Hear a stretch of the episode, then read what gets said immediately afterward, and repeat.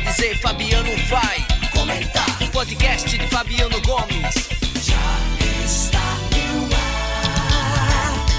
Fabiano Gomes. Olá Paraíba, olá João Pessoa, olá a todos os ouvintes do nosso podcast, seja pelo Folha 83, seja pelo Debochando, seja pelo Folha Digital 83 ou pelo meu Instagram, Fabiano Gomes PB, como também pelos streams mais famosos do mundo, Spotify, Deezer, YouTube, TuneIn Rádio, entre outros.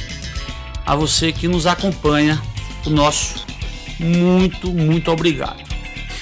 Eu ontem soltei uma nota dizendo que tirava esses dias de férias até o carnaval terminar, até a quarta-feira de cinzas. Mas alguns fatos acontecem que você não pode ficar longe ou fugir do debate ou de noticiá-los. Nos meus cinco primeiros dias de férias, como manda o bom jornalismo, eu estou lendo, estou assistindo cada detalhe das delações premiadas de Ivan Buriti, de da ex-secretária Livânia e também do tal do Daniel da Cruz Vermelha. E eu não me canso de se surpreender, de me surpreender com o que eu vou descobrindo com cada arquivo, com cada vídeo de que sai dessas delações. O publicitário, radialista, comunicador Rui Dantas, que já havia sido citado na delação de Ivan Buriti, e só para refrescar a memória, a delação de Buriti dizia que Rui havia feito uma articulação com a empresa de comunicação e de coleta de lixo de hotéis Marquise com o governo do estado para que o Pátio Shopping se instalasse na cidade de Cabedelo. Só que ao mesmo tempo que Rui era o cara que fazia a liga, inclusive bancou o avião para Ivan Buriti buscar o dinheiro da Marquise e entregar ao ex-governador Ricardo Coutinho. Ao mesmo tempo que Rui fazia isso, Rui era consultor pessoal de Roberto Santiago, assim como eu, que trabalhávamos e disse isso abertamente para que o shopping não chegasse em Cabedelo, questão comercial, guerra comercial. Mas isso não foi o bastante. Hoje, quando acordei, comecei a novamente ouvir os trechos das delações, já de Livânia Farias, e Livânia dizem alto e bom som, e eu vou mandar para você, Elton Moreira, o vídeo, dizendo que quando o PSB fechou na granja com o governador Ricardo Coutinho, com o PMDB,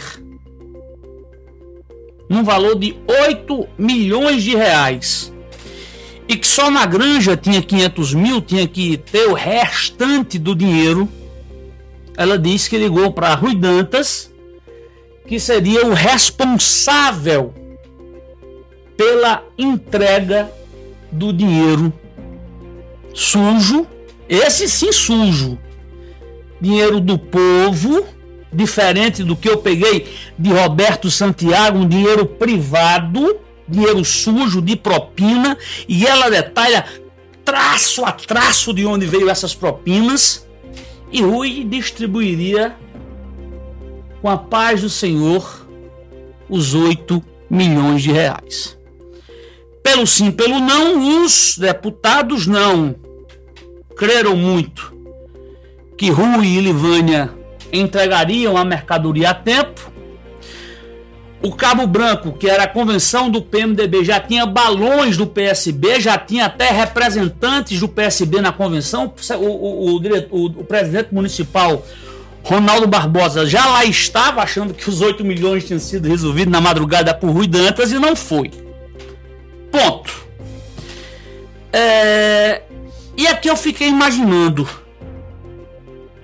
se o PMDB no primeiro turno não tinha um senador eleito, não tinha veneziano deputado federal eleito por Campina Grande, não tinha tirado quase cinco pontos eleitorais que levou a eleição para o segundo turno. Se no primeiro turno ele valeu ou valia ou valeria 8 milhões de reais, imagine, senhores e senhoras, a adesão do PMDB no segundo turno, com mala e cuia para Ricardo Coutinho.